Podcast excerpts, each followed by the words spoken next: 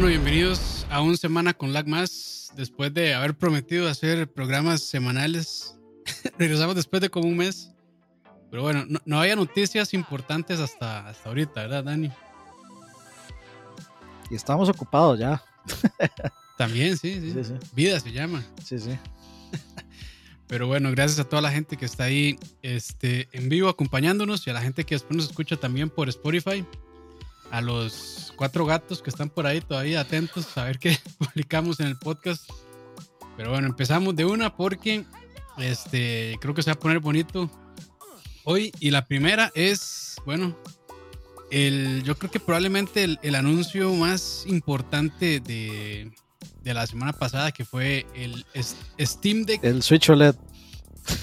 El Switch OLED, el Switch Pro. El Switch OLED. Bueno, ese también, ese fue otro que pasó. ¿Eso lo anunciaron hace cuánto? ¿Como dos, tres semanas? No, fue, yo creo que fue la misma semana que el. ¿Fue la misma semana? Yo creo que no. Vamos a ver. Pero bueno, podemos hablar también del Switch OLED un poco antes de hablar del, Steam Deck. Pero de el, el Switch OLED, pues era el, lo que la gente estaba esperando por. En lugar del, Switch Pro. Y de ahí lo que le dieron es una pantalla OLED un poco más grande. Con un puerto de Ethernet. Julio 6 fue el, el, OLED. Julio 6, sí, entonces ya, ya tiene un par de semanillas más pero es, es, la actualización común y corriente que Nintendo ya nos tiene acostumbrados a hacer cada cierto tiempo. Eh, como siempre, lo interesante es que la gente se enoja porque tiene unas, unas expectativas muy distintas a lo que Nintendo le está apostando. Entonces, pues se enojaron. Se enojaron porque no les dieron el Switch 4K. Sí, como siempre. Aunque yo, aunque yo no, no, no, es que suave para ver. Yo, yo, o sea, es, como cierta gente la que se enojó por el que no es fue el Switch 4K, porque todo el montón de. o sea, la mayoría que son los que están comprando Skyward Sword HD les podía. O sea, igual se va a comprar el, este, el OLED, porque sí, por FOMO. Sí. Por FOMO, porque es el, es el iPhone 12 del Switch. Y así va a ser. Eh, y, el resto lo que eh. quieren es que, el resto de los gamers deben de estarlos tratando como niños especiales por, porque la consola no le da. Entonces querían su Switch Pro para ir a jugar de, de, pichota. Y de como no se los dieron, de, ahí, está, ahí están haciendo berrinche. Pero, de o sea, eh, si me lo preguntan a mí, para mí es o sea, si ya tienen un Switch, no es necesario que lo compren. Este. Realmente. A menos de que de verdad necesiten demasiado, les guste demasiado la OLED. Pero ni así yo creo que se justifica realmente comprarse una Switch si ya tienen. O sea, la primera o, la segunda revisión que sacaron con la batería un poquito más, más aguantadora. Es lo único que les podría decir. Sí, no. Si no tienen Switch, pues sí, váyanse de una vez por, por la OLED. Sí, es, es para comprarse el original, digamos.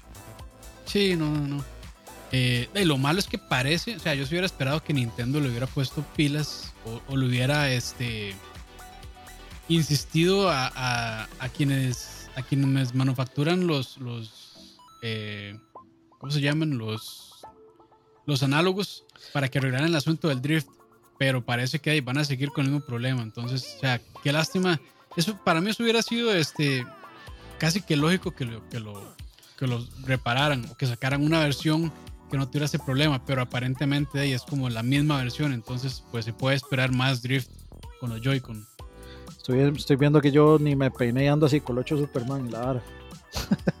Está bien, ma, está bien. No, no, ando con anteojos, soy Clark Kent. Eso, Pero bueno, eso fue el Switch OLED. Este, ya hablamos bastante de, de ese tema en, en, un Central Gaming. No sé si fue el de la semana pasada o la antepasada, pero si quieren también pueden darse una vuelta eh, para ver nuestras opiniones ya un poco más en caliente. Pero ahora sí, pasamos al Steam Deck que se anunció la semana pasada. Y pues bueno, es una... ¿Qué se puede decir? Es una PC portátil. Casi, según Steam, eh, o sea, según Steam, ellos dicen que, o sea, que, que, como que su ideología es que sea un sistema abierto, que usted haga lo que usted le dé la gana con la posibilidad de tenerlo portátil. Ok, bueno, eso, eso suena bien en realidad, porque al final, Pues bueno, si uno está comprando hardware que no sea Apple, pues uno debería poder hacer lo que le dé la gana con ese hardware. Siempre y cuando pues no, no afecte, digamos, a otras personas ni tampoco a la industria, dígase piratería. Pero fuera de eso, uno podría hacer lo que no le diera la gana con su hardware realmente. Si quiere modificarlo, si quiere cambiarlo, agregarle aquí y ya. Y en asunto de, software incluso todavía más. Como dije, respetando pues las leyes y demás. Entonces pues de qué bien que, que, tengan esa visión. Este, ahora ya hay, digamos, modelos que hacen esto. Que son como de estos modelos chinos. Sí, hay un montón de hecho. Lo que hacen es casi que, que... Sí, hay un montón. Hay modelos chinos, pero no tienen el respaldo, digamos, de, de Steam atrás. Que lo que mucha gente también dice es que Steam tampoco tiene como el récord o el registro más limpio en cuanto a soporte de hardware. sí, sí, sí, sí. Este, de, el, Steam, los Steam Machines, era que se llamaban, pues de, no, no quedaron en nada. Es que yo, yo, ahí es donde siento que esos productos. Mm, o sea, no tienen la ventaja que tiene este. Los Steam, los Steam Machines trataron de ser consolas. Este, pero realmente no, o sea, al mercado de, al mercado de PC no le, no le, interesa tener una consola, le interesa jugar en su, en su propia PC con, con, full detalles. Pero ahora que se dio esto del Switch, al pecero sí, sí se le llamó el interés, o sea, sí se le... se, se, le, se, le, se le hicieron cosquillitas con la portabilidad entonces esto sí viene a ofrecer algo que es de interés para el, para el mercado de PC y que puede ser de interés para el mercado de consola, que es acceder a la librería de videojuegos más grande del mercado con los mejores precios y tener una consola, eh, digamos, de, de casa es suficientemente capaz y tener una portátil bastante poderosa. Entonces, de, es, es, una, es mucho más llamativo. Por ahí, digamos, la gente también mete al Oculus eh, dentro del mal soporte, cosa que yo realmente no creo que sea así. O sea, yo creo que al, al Oculus sí se le ha dado buen soporte. Ahí, boom, o sea, Half-Life Alyx es Game of the Year. Entonces, e incluso cuando se asociaron con una compañía que también estaba. Eso, eso fue el. De la baja, que es HTC. Sí, y, y, digamos también, o sea, a, todo esto, pero, o sea, creo que fue el, Oculus el que lo compró Facebook, ¿verdad? Eh, sí, correcto. Sí, yo creo que. Es el Vive. El Vive es el de, Vive es el de, el de Steam. Ajá. Sí, sí, yo, o sea, el, el Oculus, de, yo creo que ahí, ahí, ahí se hubieron terceras cuestiones que de que echaron a perder tal vez lo que pudo haber sido el Oculus. Y, a eso yo le echo más la culpa a Facebook que a. Sí. Que, que, a. Que a Oculus como empresa antes de que se asociara a, Facebook. Sí, exacto. Bueno, antes de que la absorbiera, más bien. Sí, y el, y el otro, el. El otro, pues, o sea, es, es muy claramente está dirigido para un, un usuario final muchísimo más este, específico, porque es carísimo. Es carísimo, hay que tener un, espacio demasiado grande para poder usarlo, pero el, el, Vive. Ajá, el Vive. Este, pero, o sea, es, es, ya son otros pesos. O sea, yo creo que con el al VR sí, sí, sí hicieron suficiente. Con el resto, totalmente no.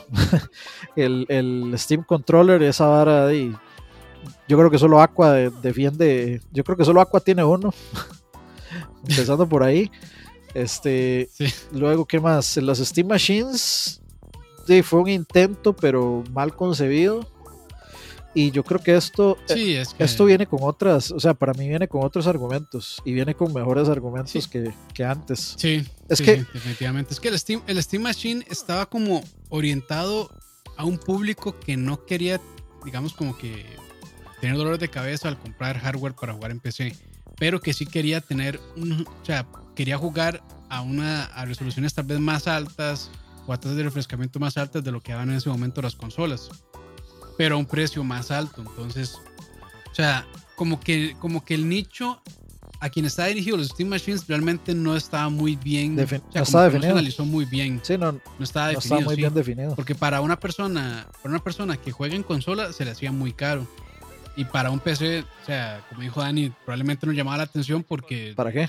ya tengo una PC. Este, sí, ¿para qué? Es que ya como le decían que era con SteamOS y que aquí, que allá y que... y que incluso era más caro que comprar una PC con mejor hardware, ya ahí pierden completamente a ese tipo de usuarios. Sí, sí. Pero eh, ahí tal vez eso no, estuvo muy bien concebido, pero esto al menos. Esto sí, para que, sí está apuntando a un nicho que, yo creo que sí tiene más interés. para que haya un consenso de que, de, de, de que, o sea, que una generación de emoción ahí, este, es porque hay algo ahí. Y, y, es que, digamos, el hecho de tener, o sea, yo vi un Mac que puso una, una foto de cuánto ha gastado en Steam y ha gastado como 1500 euros en juegos. Entonces, entonces imagínense lo que es tener una, una galería de juegos disponible para descarga y uso totalmente gratuito de 500 juegos. Y estamos hablando de 500 juegos de que usted no tiene que pagar este Game Pass, de que usted no tiene que pagar eh, retrocompatibilidades de ningún tipo, ni DLCs, ni que 10 dólares para el upgrade, ni que nada de eso, no tiene que pagar online tampoco. Usted nada más descarga su juego y tiene una versión posiblemente eh, muy, pero muy competente de si usted quiere jugar, por ejemplo, eh, Arkham Asylum, si quiere jugar Arkham Knight, lo puede hacer, aunque nadie se recomienda jugar Arkham Knight en PC, pero se puede. Este, si usted quiere jugar desde el Príncipe de Persia de 2, eso es lo que a mí me interesa ver hasta dónde va a llegar esa compatibilidad. Eh, cuál es la, cuál es la, digamos, los límites de eso. Puedo agarrar y jugar, por ejemplo, Monkey Island, que es un point and click. Según lo que está viendo, eso tiene un touchpad, unos trackpads ahí que funcionan como, que pueden funcionar como mouse. Este, entonces, si a mí me permiten este, tener acceso sin ninguna restricción a todo mi, mi librería Steam, pues eso es un, o sea, es un punto de venta, pero gigantesco. Y, hay gente, ya yo he visto gente que se atreve a decir que es que, eh, o sea, que Steam nunca va a tener los exclusivos que, que tienen las consolas. Hmm. De, o sea, Steam tiene una cantidad de juegos que no están en ningún otro lado que no tienen ninguna de las consolas. Por ejemplo, todos los juegos de, de dos Príncipe de Persia 1 y 2, que este, eh, Indiana Jones y el de la Atlántida, todos los point and click que ustedes quieran, todos esos juegos clásicos de PC este, no existen en consolas nuevas. Eh, yo creo que Quake en ninguna de sus versiones existe en, consolas. No se puede jugar en consolas en estas generaciones.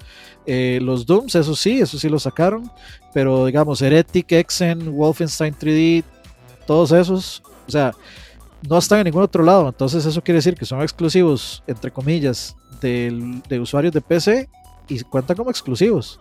Y si nos ponemos a... Y hay gente que dice como, ah, es que este, los exclusivos de Nintendo, por ejemplo, que es como el, de el que se está hablando que es la competencia, los exclusivos de Nintendo siempre van a ser mil veces mejores que, que, que los que tenga Steam. Bueno, pero si, si nos ponemos a comparar uno a uno, entonces vemos, por ejemplo, que si comparamos eh, Breath of the Wild con, no sé, eh, Horizon Zero Dawn, que usted no puede jugarlo en Switch, de, yo, en calidad yo los pongo de igual a igual. Ahí habrá este, disidencias de que no, Breath of the Wild es un mejor juego, que no, que Horizon es un mejor juego. Está bien, pero entonces no pongamos Horizon Zero Dawn, pongamos Red Dead Redemption 2 ponemos Red Dead Redemption 2 a la par de Zelda Breath of the Wild, se cancelan. A la par de Super Mario Odyssey, podemos poner cualquier, cualquier otro juego, podemos poner eh, Control, podemos poner Dead Stranding, podemos poner este Horizon Zero Dawn, podemos poner este... Eh, ahí este... cualquiera, cualquiera, cualquier, cualquier juego, o sea... Eh, que ahorita especialmente que Steam está teniendo accesos o la PC está teniendo accesos a juegos de, de, PlayStation, PlayStation. Son juegos que usted no puede jugar. Eh, Jedi Fallen Order, usted no lo puede jugar en Switch. Entonces, técnicamente, si, uno pone las dos consolas a competir, una tiene eh, juegos exclusivos que la otra no tiene. Y, son más. Al final, al final del día son más. Sí, ese argumento a mí se me hace, se me hace raro. O sea, solamente llegar y comparar eh, eso contra lo que ofrece el, Switch en videojuegos. Porque, o sea, mucho de la librería del Switch son indies. son indies que ya estaban en Steam hace no sé cuántos años. Entonces también, o sea, ahí lo único que ganan son las exclusivas de Nintendo, que sí están muy bien. Pero, de como dice Ani, tampoco es como, como que uno se va a morir o que realmente, o sea, yo sí creo que hay unos ahí, unos cuantos juegos de Switch que son que uno debería jugar si realmente uno le gustan los videojuegos. los, juegos de Nintendo son imperdibles. Eso es, eso es un hecho, digamos. Si a usted le gustan los juegos de Nintendo, usted siempre se va a comprar una consola Nintendo y por eso es que todos nosotros tenemos consolas de Nintendo. Pero ahora eso no quiere decir que los juegos de Nintendo sean estén en una categoría total y completamente inalcanzable para otros, porque eso no, no es cierto y nunca va a ser cierto. o sea, si, si, yo puedo ver los beneficios en poder tener eh, las dos consolas totalmente. Puedo tener una consola que me permita la facilidad de estar jugando Red Dead Redemption 2 en mi PC y luego llevármelo portátil y seguir jugándolo a una eh, y tener una gran experiencia que no es así, no, o sea, la, experiencia no es tan así con el Switch. O sea, el Switch realmente, o sea, si la experiencia de, por ejemplo, si ustedes me dicen que pasar a jugar Doom Eternal de PC eh, 120 frames, este, etcétera, a pasar a jugarlo en Switch es una diferencia abismal. O por ejemplo Outer Worlds. Ah, sí. El Outer Worlds que tanto hemos hablado y tanto hemos criticado, por ejemplo, es una experiencia abismal en Switch, aunque yo no sé cómo estará ahora después de parches y todo eso, supuestamente puede que esté mejor, esté más arregladito, pero no va a ser lo mismo. Ahora, sí, estamos también hablando muy bonito del, del, del Steam Deck y todo, pero hay que tener las expectativas claras y yo tengo muchas preguntas. O sea, yo, esto no quiere decir que yo, yo creo que comprarse un Steam Deck de entrada, ahí es donde viene, digamos, todo este bagaje que tiene eh, Valve con sus productos. Yo de entrada no le entraría, digamos, a menos de que fuera por pura, digamos, que yo quiera sentarme a travesear y a emular tal vez o a hackear, bueno, no hackearlo, sino a meterle cosas. A, digamos, a, meterme tecnológicamente a, tocar que rico al, al Steam Deck. Este. Acabo de revisar algo más. ¿Sabe cuánto vale mi cuenta de Steam? ¿Cuánto? Dice que, o sea, cuando está el, el precio más bajo, 1.179.000 y el más alto, 3.859.000. Más, soy millonario. es que hay una hora ahí que se llama Steam Calculator. Yo no sé qué tan cierto será, pero eso es lo que me arroja. Puta madre. Okay, y vamos, vamos a ver, digamos, las, eh, los comentarios. Dice José Wolf, ¿dónde jugarán, dónde jugarían los indies? Eso suena, eso, eso sonó acá disco de maná y de Molotov. Este, esa es una buena pregunta. ¿Por qué? Porque los juegos indies generalmente son mucho más baratos en Steam. Y también generalmente los juegos indies salen primero en Steam. En Steam pasan como. En Steam pasan en. los, viejos. sí, sí. y ahora ya, como que ya ahora están saliendo simultáneos. sí. Ahí va a depender de si usted lo quiere físico o no le interesa eso. Si usted no le interesa físico, Steam Deck. Porque su librería Steam, o sea, la librería Steam es más cómoda y más barata. Entonces, por lo que le va a cobrar Nintendo por eso, este, Steam no se lo va a cobrar. Y si le sumamos el hecho de que al Steam Deck usted no tiene que pagarle una membresía online, en caso de que el juego tenga algún componente en línea, pues ya eso es una ganancia. Sin embargo, pues ahí vamos, vamos eh, uno, uno por uno, o sea, hay que ir analizando.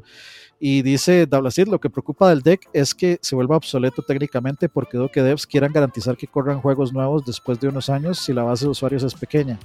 Aparentemente, y esa es una de mis, esa es una de mis dudas principales, mi, duda principal es...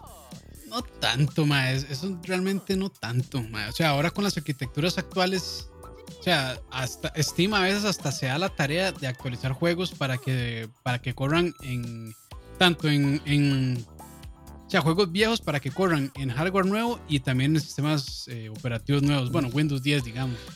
Porque sí ha pasado, algunos juegos sí los actualizan para eso. Entonces, e, e, eso puede que pase, sí, sí. Es, es, pero no es tan usual realmente. Y además que esta arquitectura Zen 2 que están utilizando eh, yo. O sea, es que hay gente que todavía está jugando con, con Core que son. Sí. Son de este. O sea. Eso es de como de antes del 2010, está, raro, pero. Sí, o sea, tienen, están jugando con procesadores de hace más de 10 años, entonces. Que esa consola aguante 10 años, pues la verdad yo creo que sí vale la pena. Sí. Pero digamos, e, e, esa sería la, o sea, la menor de mis preocupaciones realmente. Yo creo que sí, o sea, aunque, aunque pasen los años, yo creo que la arquitectura sí va a aguantar bastante para, para ese tema. Entonces, por ahí yo no me preocuparía realmente. Incluso el Switch está usando hardware viejísimo, está usando un Tegra 1 que tiene no sé cuántos años. Sí, entonces, como digo, también. No, no, es, sí, no es, digamos, comparable, pero eh, como para darnos una idea realmente. Y de, y de hecho, o sea, hay gente que de verdad está jugando con tarjetas gráficas muy viejas y con procesadores también muy viejos. O sea, con, como les digo, Core, Core A, la, gente todavía le rinde la 1080 Ti, digamos. Sí, bueno, la 1080 Ti es una tarjeta todavía nueva, pero o sea, yo he visto gente jugando con GTS, con 480s, con Serie 5, con Serie 6 y jugando lo más bien.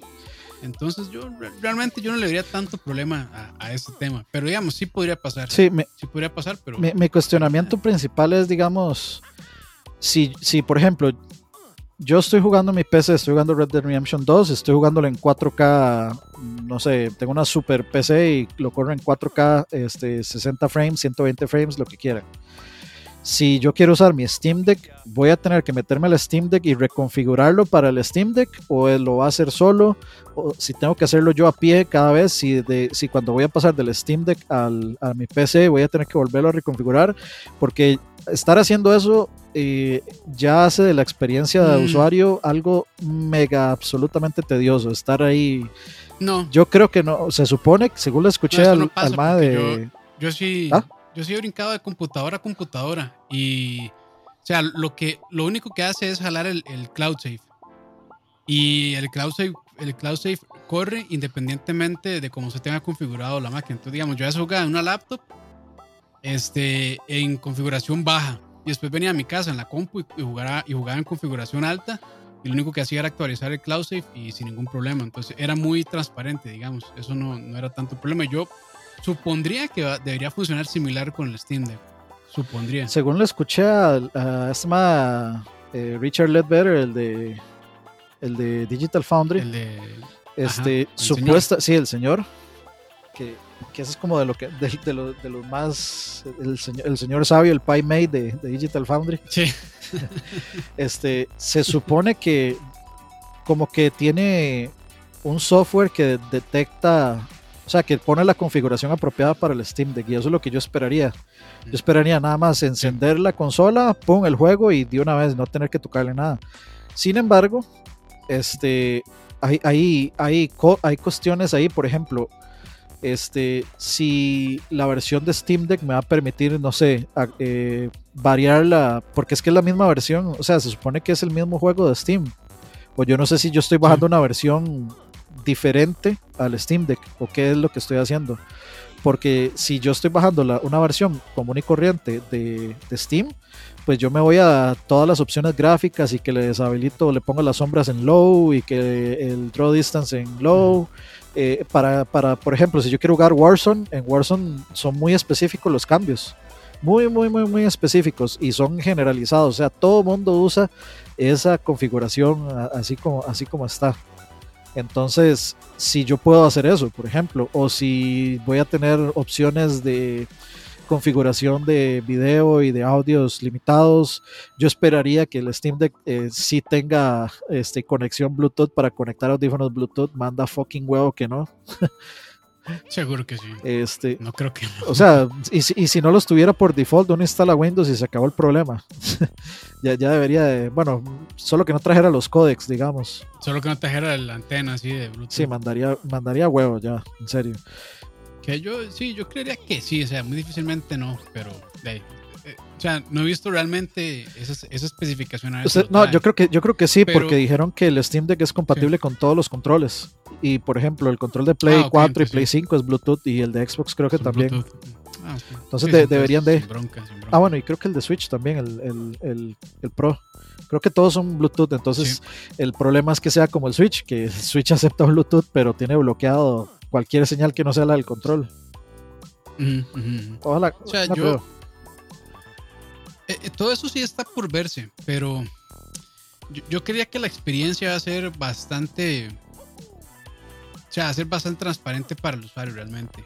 Habría que ver esa parte de las configuraciones gráficas. Eh, yo pensaría que sí debería darle chance, pero si tuviera una buena interfaz, lo que le diría es, estas son las recomendaciones, estas son las especificaciones gráficas para este juego y para esta consola. Eh, conjugarlo así y que no le diga sí o no. Sí, okay. Pero eso, eso, ya requeriría, eso ya requeriría como un tipo de actualización por parte del juego, que no sé si las empresas estarán dispuestas a hacerlo. O puede ser algo que el, que el sistema operativo automáticamente detecte y le sugiera a uno las, las configuraciones.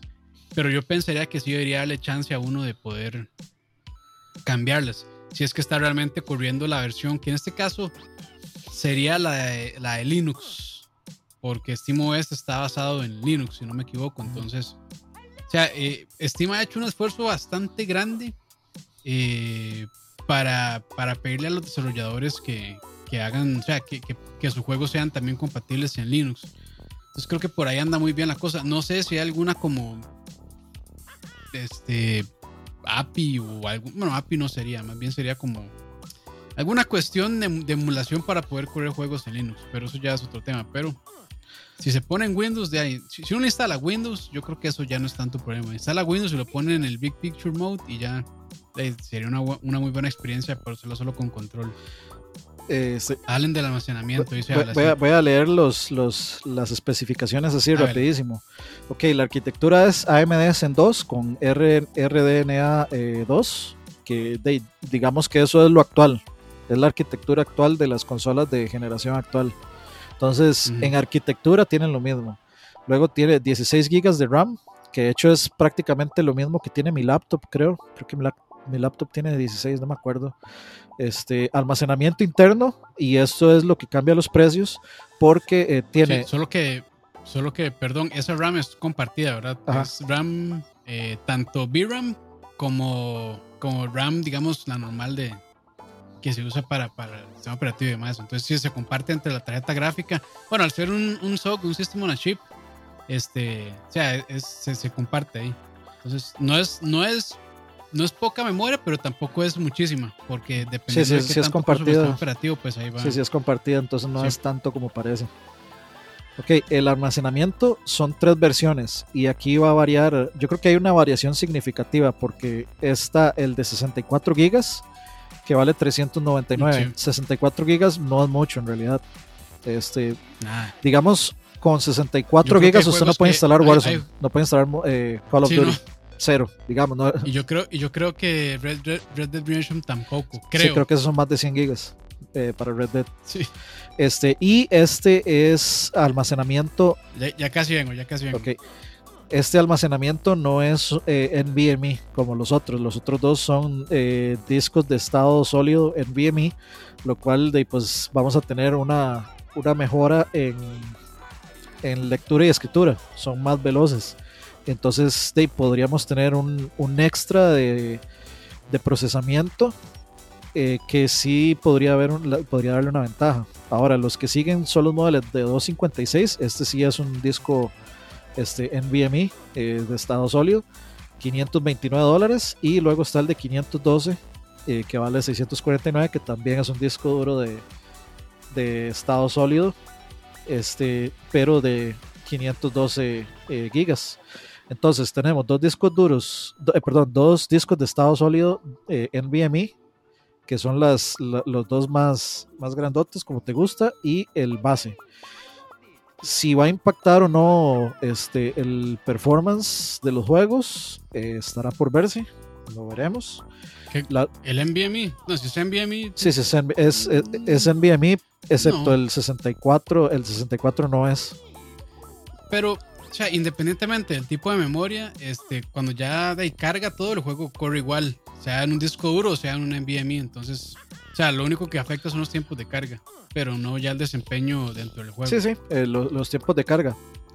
Este, sí, sí, sí. O sea, y el mínimo realmente yo creo que, o sea, si uno lo quiere, realmente no tiene que irse por el de 256 o el de 512. Ahora. Porque 64 sí, digamos, si lo quieren solo para jugar indies, les van a alcanzar tal vez unos 10, 5, entre 5 y 10, dependiendo del indie. Pero ya si quieren juegos triple A, ahí sí, o sea, 64 sí se van a quedar y ahí sí va a ser doloroso. Porque de ahí, si quieren un triple A van a tener que instalar uno, jugarlo, desinstalarlo y poner el otro que quieran jugar. Entonces, Este, pues no, y lo que no sé es si tiene este, lectora de tarjeta. Sí, sí tiene, a eso iba. De hecho, eh, tiene, un espacio ah, para expansión de almacenamiento de tarjetas micro SD, que ahí es donde está, digamos, el, extra. Eh, no sé si ustedes vieron el video que sacó Michael, eh, Michael, Michael Quesadilla, este, sobre justamente el, el, Steam Deck. Ahí él explica que, que digamos, la velocidad en la que escriben, leen y escriben las tarjetas micro SD está al nivel de pues de un disco duro común y corriente de PC. Entonces, si te compras un Sí, depende de la depende de la tarjeta, porque hay unas que ya son bastante rápidas, pero las comunes y corrientes sí son lentillas, la verdad. Sí, este, entonces digamos, si te compras una porque las rápidas sí Sí, las rápidas son carísimas. Yo compré una de 128 para la cámara y, fue puta, así como 200 dólares cuesta y 128 gigas era nada Pero, por ejemplo, si te compras una tarjeta de, de, un tera, que creo que ya hay, creo que sí hay, este, creo que hay hasta de dos teras, este, una, micro SD. Y no, y no son, no están tan pegadas del cielo en precios.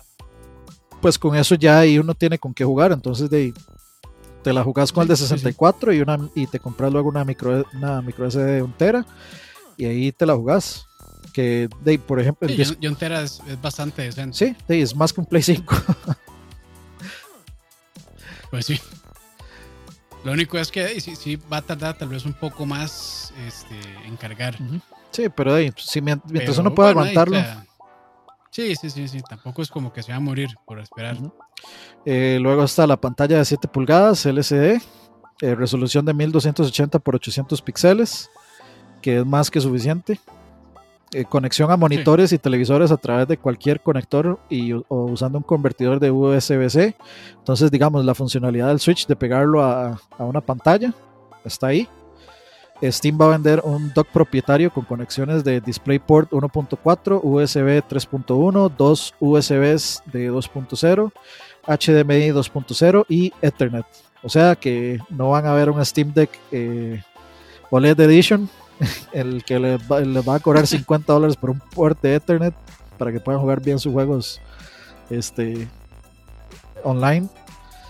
Eh, sistema operativo puede correr SteamOS, Linux y Windows, cualquiera de los tres. Ahí la, la, idea es como que ustedes hagan con la consola lo que ustedes quieren y lo tengan de la forma en la que ustedes quieren. Si ustedes pueden correr Windows y quieren tener Game Pass, en buena teoría lo pueden hacer. Eh, Qué lindo. Sí, eh, según las pruebas preliminares de IGN, la consola corrió apropiadamente Portal 2, Star Wars Jedi Fallen Order, Dead Stranding y Doom Eternal, que son juegos, o sea, se nota que... Y, con, y Control también, ¿no? Ah, sí. que estaban jugando y, Control. Y, Control, Control. Era, era, creo que de hecho puse Portal 2, pero creo que era Control. No, Portal 2 también. Bueno, me faltó Control. Portal 2 ahí ni hay que contarlo porque ese es juego viejo. Recuerda hasta una papaya, sí. Sí, sí, pero este sí, o sea, sí quisieron como demostrar la que puede correr juegos pesados. Bueno, voy a, voy a sacar Doom Eternal de la ecuación porque Doom Eternal es un juego que está optimizado a la perfección, digamos. Eso corre, lo corre hasta un Switch. Dead Stranding. Pues sí. y específicamente de Jedi Fallen Order ya está, en este canal está más que documentado lo, lo, mal. Lo problemático que es. Sí, que le fue a ese juego en el aspecto técnico, aunque es un gran juego, pero es un dolor de cabeza de, muchas cosas. Pues corrió bien ahí. Corrió bien ahí y el hecho de que corriera y que Control, que es un juego pesadísimo, es un juego que se sienta al PlayStation 4 y al, Xbox, y al Xbox, los hace pero mega sentados, corre. Y entonces, o sea, como que realmente quisieron este, mostrar con juegos que realmente son exigentes. Y de la consola dio. Entonces, eso es, eh, lo hicieron justamente como para callar a la gente que va a decir, ah, pero es que va, o sea, va a ser el mismo el asunto del Switch, que los va a correr como una papa y no sé qué. Y pues parece que no. Para jugar puro indie. parece que no. Ahora, eso lo hizo IGN y, y yo a IGN no le confío, pero ni nada. Cero. Entonces, hasta que alguien de mi confianza no llegue y diga, no, esto corre magníficamente, pues y yo no me confío. Sí, yo no me confío, pero la evidencia está ahí. la evidencia está ahí. Yo no, yo no puedo, no, tengo argumentos para negar lo que mostraron. Lo mostraron y se acabó. Sí, sí, estoy de acuerdo. De momento se ve muy prometedor, pero sí, es, hay que esperar a medios más especializados para, para ahora sí ver toda la parte de desempeño, realmente. Pero así de entrada a mí se me antojó muchísimo. Y lo hubiera comprado, pero bueno, mi cuenta está aquí en Costa Rica, cuenta de, de tercermundista, y esa gente no quiere dinero de tercermundista, solo de norteamericanos. Entonces, pues, de Mamation. Pero sí me hubiera gustado tener la día uno y hacerle pruebas y todo el asunto. Pero bueno, ahí. Este, tal vez sea una señal divina de esperarme y, después, después, luego, después logro agarrar una buena oferta o no sé, hay que esperar a ver. Lo que pasa es que sí, parece como que van a ser cantidades muy reducidas lo que van a vender. entonces eso súper, súper reducidas. Entonces también me, me, preocupa realmente. Y yo digo, o sea, yo me puedo pensar, eh, ¿qué tanto juego yo fuera en mi casa? Realmente no mucho. Pero sí es algo que me gustaría tenerlo, la verdad. Sí, digamos, si, si usted es una persona que a la que le interesa, a la que le interesa este, jugar portátil y le interesa jugar mejor que con el Switch, pues de, es una buena opción. Yo, o sea, mi Switch pasa doqueado siempre. Entonces, eh, a, mí es más como por la curiosidad del dispositivo, más que el hecho de que yo lo vaya a usar demasiado. Pero tal vez si lo use, si hay ciertos juegos que a mí me interesan, como por ejemplo el Príncipe Persia y todos esos que a mí me encantan, Commander King, todos esos que no están en otro lado, pues a mí sí me interesa por eso, por esos juegos. Que, que por ejemplo, aventuras gráficas, este, point and clicks, que, que a mí me gusta o me gustaría jugar otra vez, que no están en otros lados, pues a mí sí me interesaría, porque no, hay, no habría otra forma de jugarlos, digamos. Sí, e, esta hora, digamos, yo creo que para una persona que viaja mucho y también le gusta jugar, yo creo que es soñado, la verdad. Sí, especialmente con no solo se va a poder jugar, sino que también va a poder ver ahí y consumir este, películas, música, Netflix, cualquier tipo de cosas, YouTube.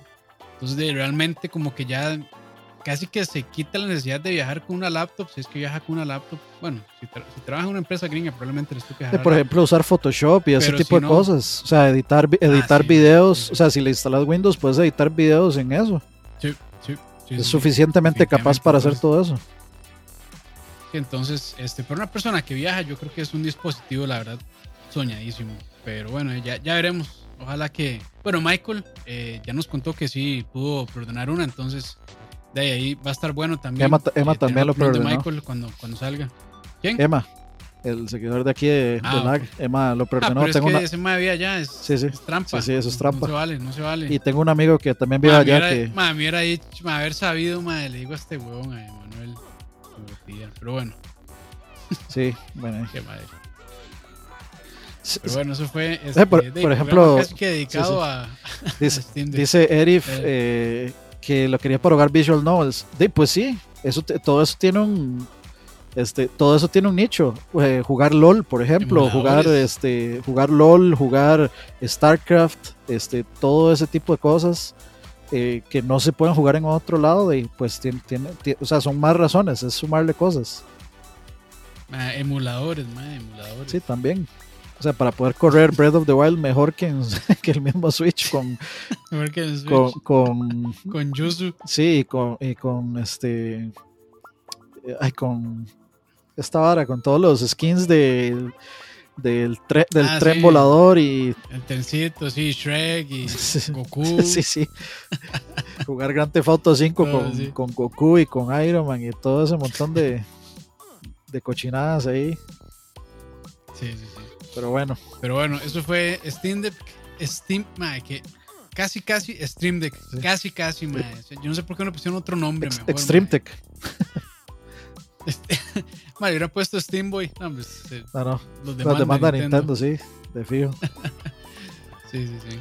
Pero bueno, Steam Deck, ahí lo tenían entonces. Eh, otra noticias es que Psychonauts 2 va a tener un modo full invencibilidad que no sé de qué lado estará Dani, pero a mí me parece, me parece bien, la verdad. Este... A, mí no me estorba siempre y cuando sea, o sea, que lanzan el juego así. Cuando la gente se pone a pedir que un juego sea más fácil, es, es donde yo no estoy de acuerdo. tampoco es que, o sea, yo no estoy súper mega de acuerdo con un modo full invencibilidad porque para mí eso le quita, o sea, ¿cuál es el punto? Es como, es como... De la historia, jugar la historia. Es que para mí es como que te pongas a hacer un crucigrama con las respuestas al lado. O que te pongas a jugar ajedrez. No, es diferente la experiencia. O que, te, o que te pongan, digamos, a jugar ajedrez en la que tenés en el siguiente ya está todo arreglado para que el siguiente movimiento ganes. O sea, no, no aprendes nada. Yo hay, eh, hay, hay, dos temas aquí. Una gente toma el tema de, de, la, de la accesibilidad para gente con, digamos, este, cuestiones motoras reducidas o problemas de, de algún tipo, y eso es entendible.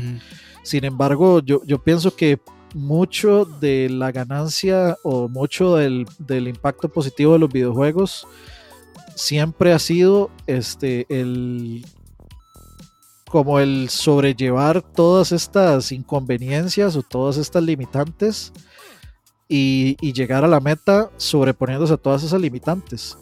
Y siento yo que, o sea, es muy personal, siento yo que esto no, no solo, digamos, limita, le, pone, digamos, como el, el, camino fácil y le quita todo este, digamos, aprendizaje al juego, sino que también hay mucha gente, de lo, mucha gente que no tiene ningún tipo de limitante, simplemente lo va a agarrar porque quiere ver la historia y para eso mejor véalo en YouTube.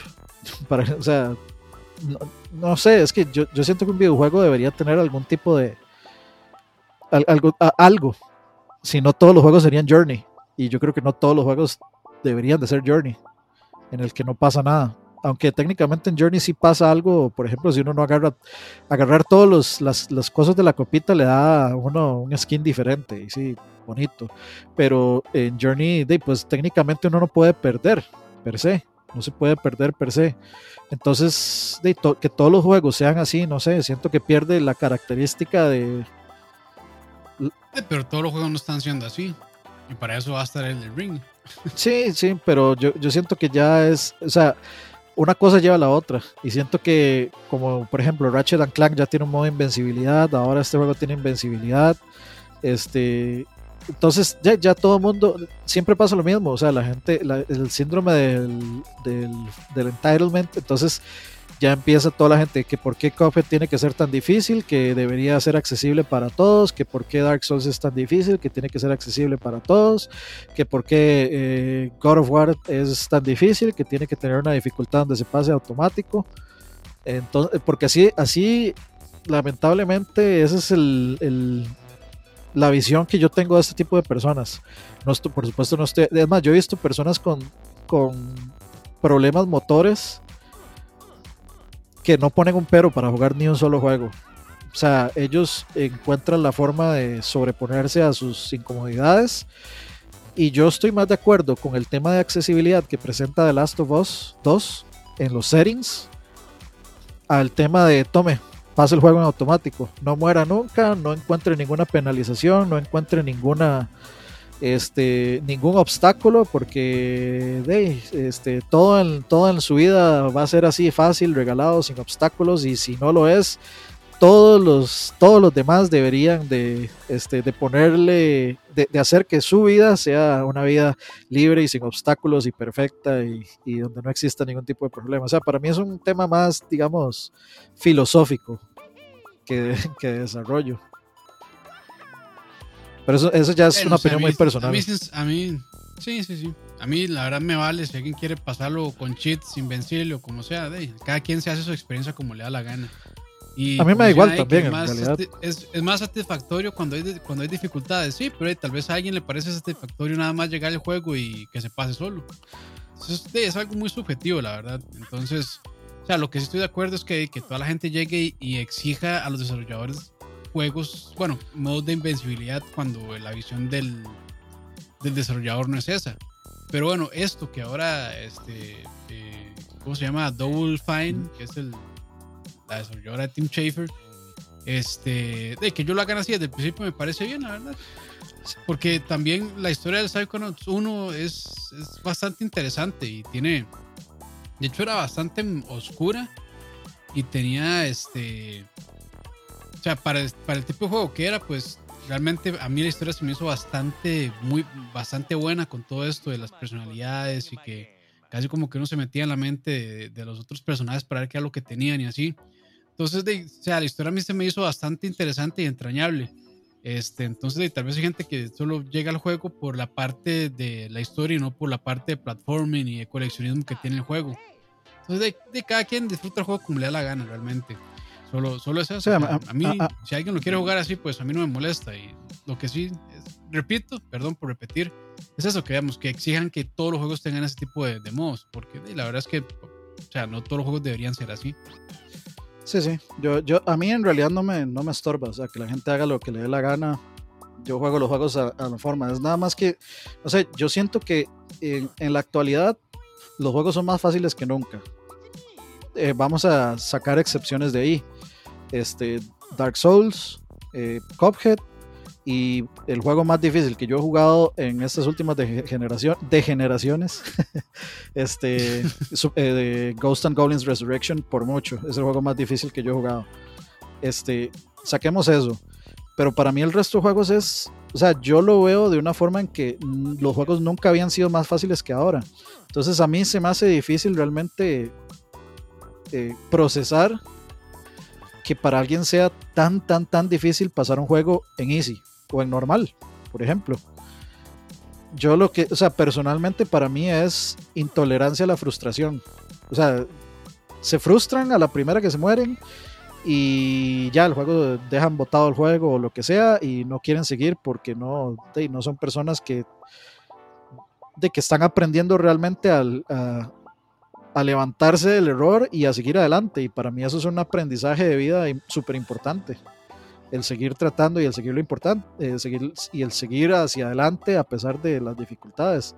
Y para mí eso es una lección súper valiosa que, que, que siempre han dado los videojuegos, que se, va, que se va a perder y que va a acostumbrar a la gente a que si a que si las cosas no son como, como de la forma más fácil para mí, entonces yo tengo que ir a, yo tengo, o sea, yo tengo que írselo a exigir a los demás que tienen que ver cómo acomodarse a, a, mi necesidad y a mis cosas y, y, la verdad es que en, la vida real les va a tocar feo si creen que, que las cosas son, así. Sí, sí, es otra historia. Pero eso es, como les digo, es, una, es una cuestión muy filosófica mía nada más. O sea, que sí, sí, sí. a, mí no me, no, me, no me da ningún problema que, que lo hagan siempre y cuando sea el desarrollador el que lo decida. Si lo decidió, bien, yo no tengo, No, no, lo voy a cuestionar, es decisión de desarrollo, es decisión artística, adelante. Pero bueno, listo esa noticia. Vamos con la siguiente y es FIFA 22 en PC no tendrá la característica de Hypermotion Technology de las consolas de actual generación. No sorprendiendo a nadie porque siempre la gente de EA dice que le quitan cosas a la PC porque lo piratean mucho.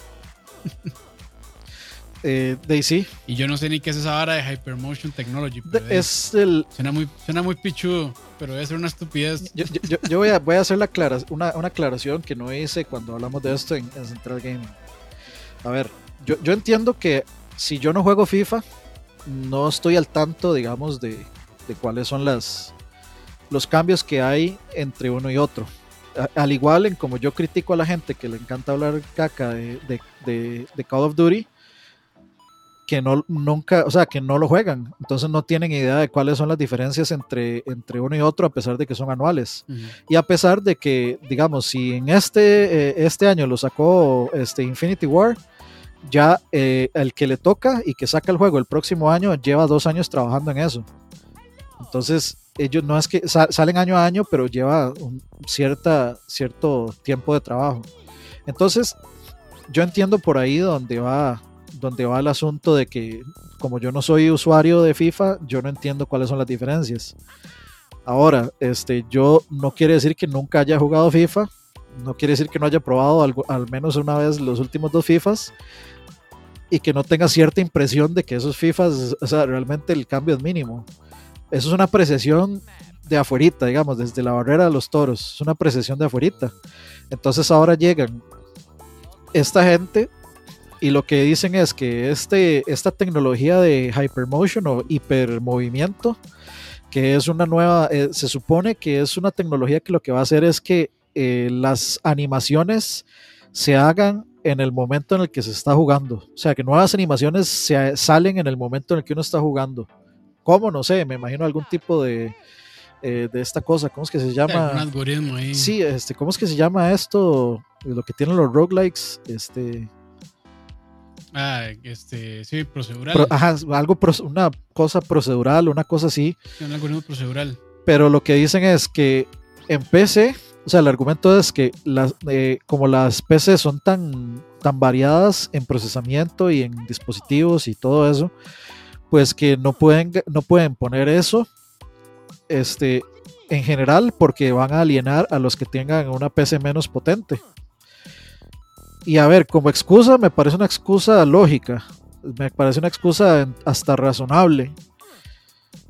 Pero lo que no entiendo es entonces si está si el boom boom de esta nueva versión es el Hypermotion Technology, entonces y no se lo vas a poner, pues estás dando una versión pasada. Este, eso está, ¿Y por qué estás cobrando el precio nuevo? Eso está raro realmente. Este es una versión recortada, ciertamente. Y lo que tenían que hacer era de ponerse la camiseta y, ver este cuáles computadoras o bueno, qué tipo de equipos aguantan y qué tipo de equipos no. Requerimientos mínimos. O dejarlo, o, sí, o, dejarlo, digamos, a criterio de cada, de cada persona. Ok, aquí está, aquí está esta característica ocupa esta máquina, usted decide si lo pone y si su máquina no cumple, pues va a tener problemas.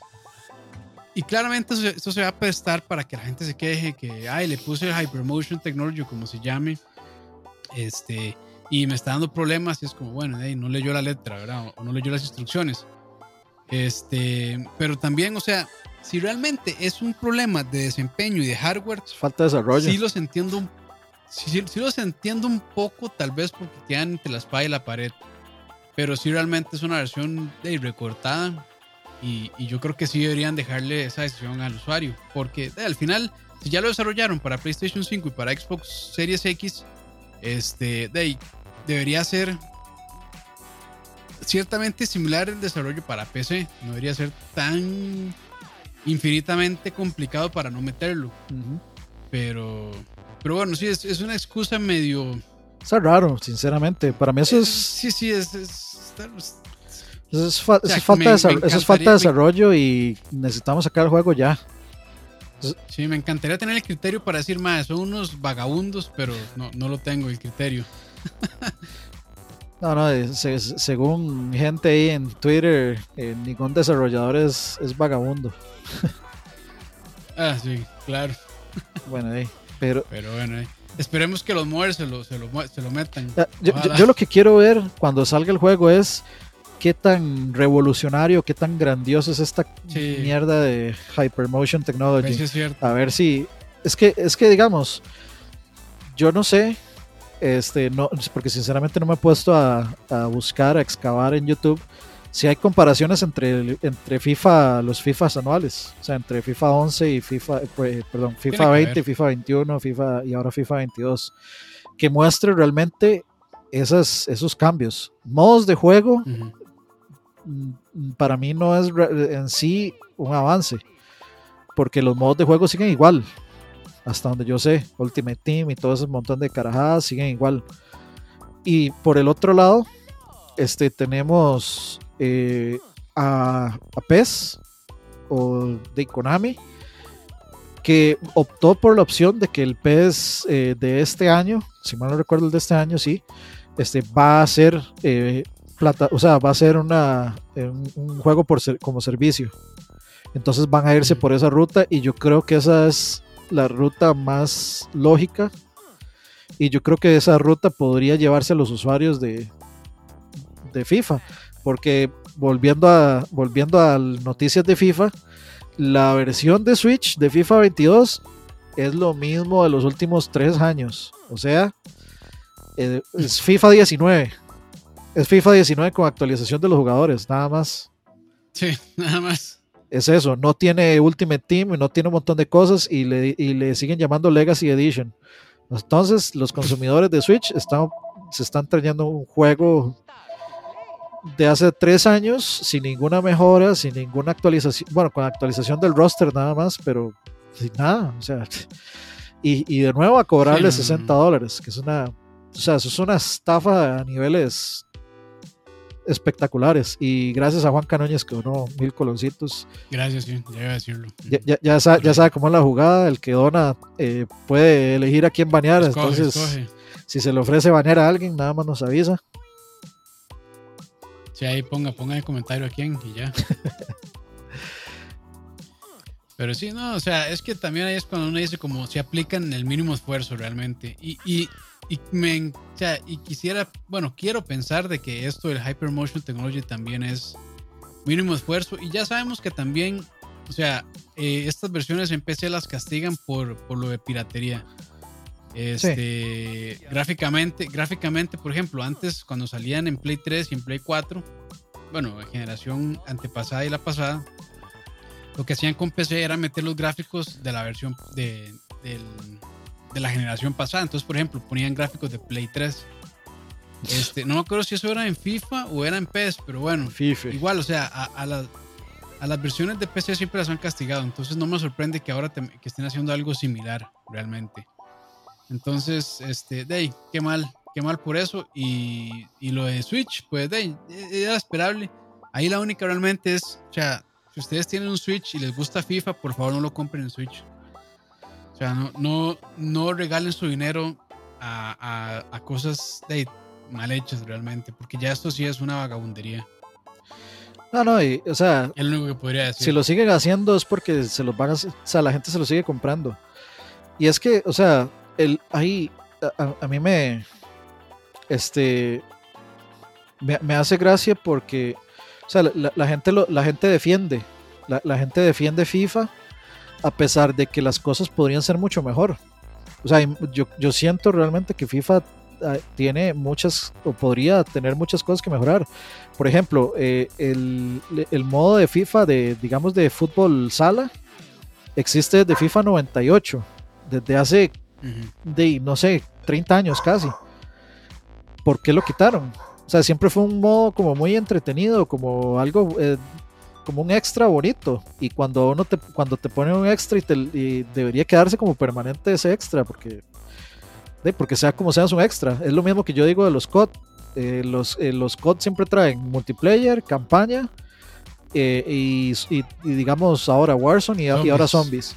Entonces, si el próximo COD, por ejemplo, me quita la campaña y me quita zombies, ya de, es, una, es, es mucho menos valor mucho menos valor de lo que me dieron. valor por el mismo dinero. Exacto. Entonces, hay, yo creo que el Ultimate Team hay muchas cosas, bueno, todo este asunto judicial de, de EA con los loot boxes, eso va a llevar a otras cosas. Eh, posiblemente el Ultimate Team llegue a cambiar de alguna forma y ojalá sea para mejor.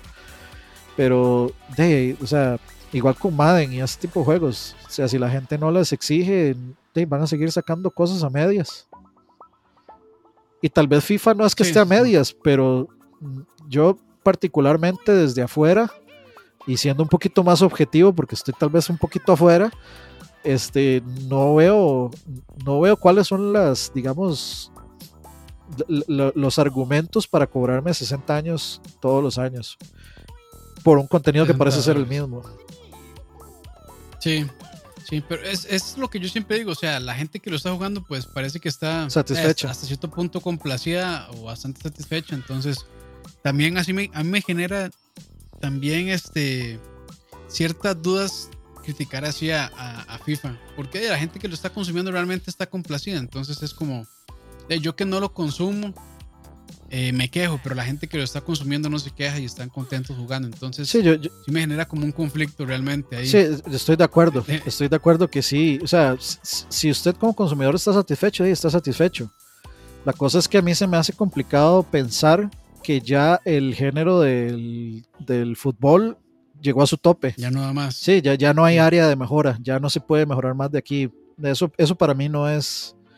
No existe, digamos. Sería como decir que el. Eh, no sé, COD ya no tiene, ya no puede mejorar más después de Warzone, eh, perdón, de Modern Warfare, o Battlefield ya no puede mejorar más, o o sea, es, es, algo muy complicado, no, es algo que no se puede decir, siempre hay área de mejora. Y, si, y al comparar este producto eh, con otros productos similares, eh, eso es lo que hay que ir viendo. O sea, cuánta plata te está sacando, si realmente las, las mejoras son realmente mejoras, porque esta cosa de Hypermotion siempre suena palabrita de cada año, de que todos los años, que el año pasado dijeron Uber movilidad, de Uber dribbling, una cosa así. Entonces todos los años es como se inventan la palabrilla de, turno para justificar que... Que tuanis. Sí. Y al final vos ves el juego y pues, a mí me ponen una imagen de FIFA 22 y me ponen una, fija, una imagen de FIFA 21 y me ponen una imagen de FIFA 20 y yo no podría distinguir ninguno de los tres.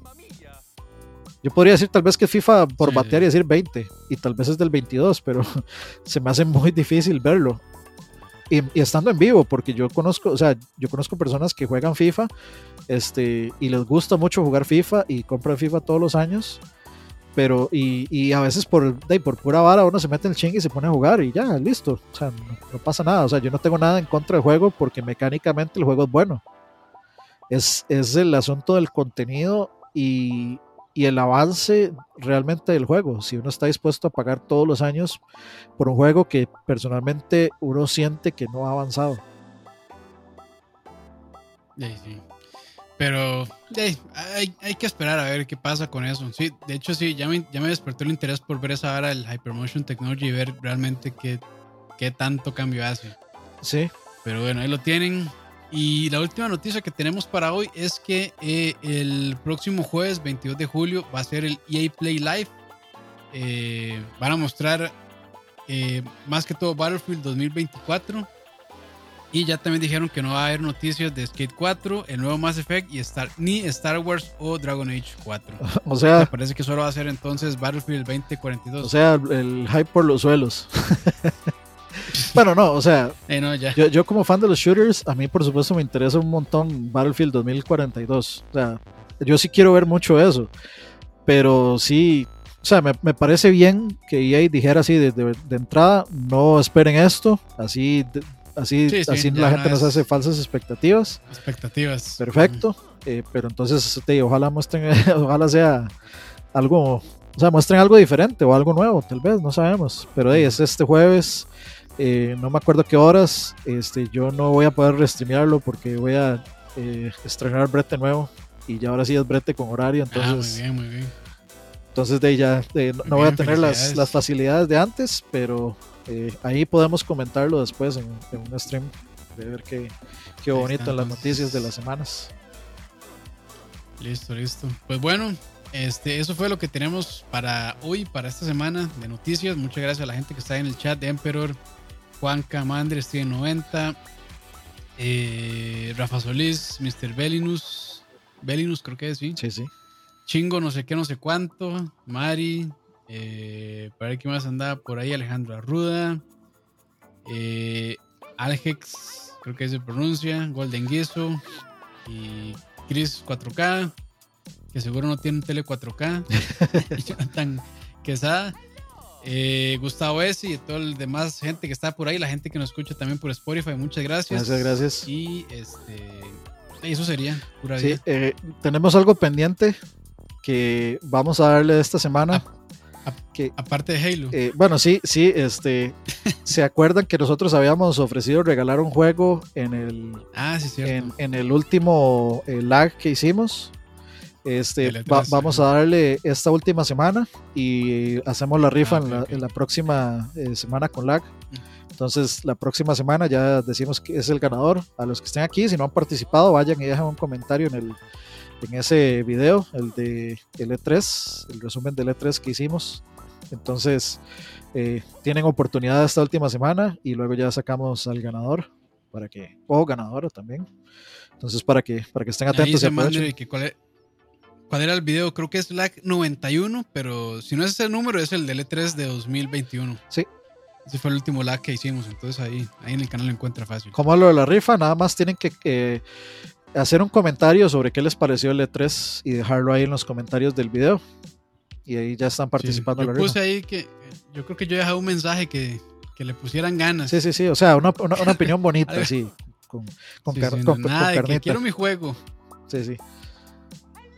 Entonces sí, estamos. bueno, ahí está entonces. Eh, ahí recuerden Listo. darle like al, al videito a este, porfa, muchachos. Siempre nos ayudan. Gracias, como siempre, a todos los que se conectan. Y nos vemos pronto. Obviamente, esta semana va a haber stream de Metroid, la tercera parte. A ver si seguimos avanzando. Uf, Y nos vemos. suscríbanse también, suscríbanse. Suscríbanse, suscríbanse a, a Lag, a Central Gaming, a Tío Recetas, todo a lado. todo lado. Donde estemos ahí, dejen su like y dejen su suscripción.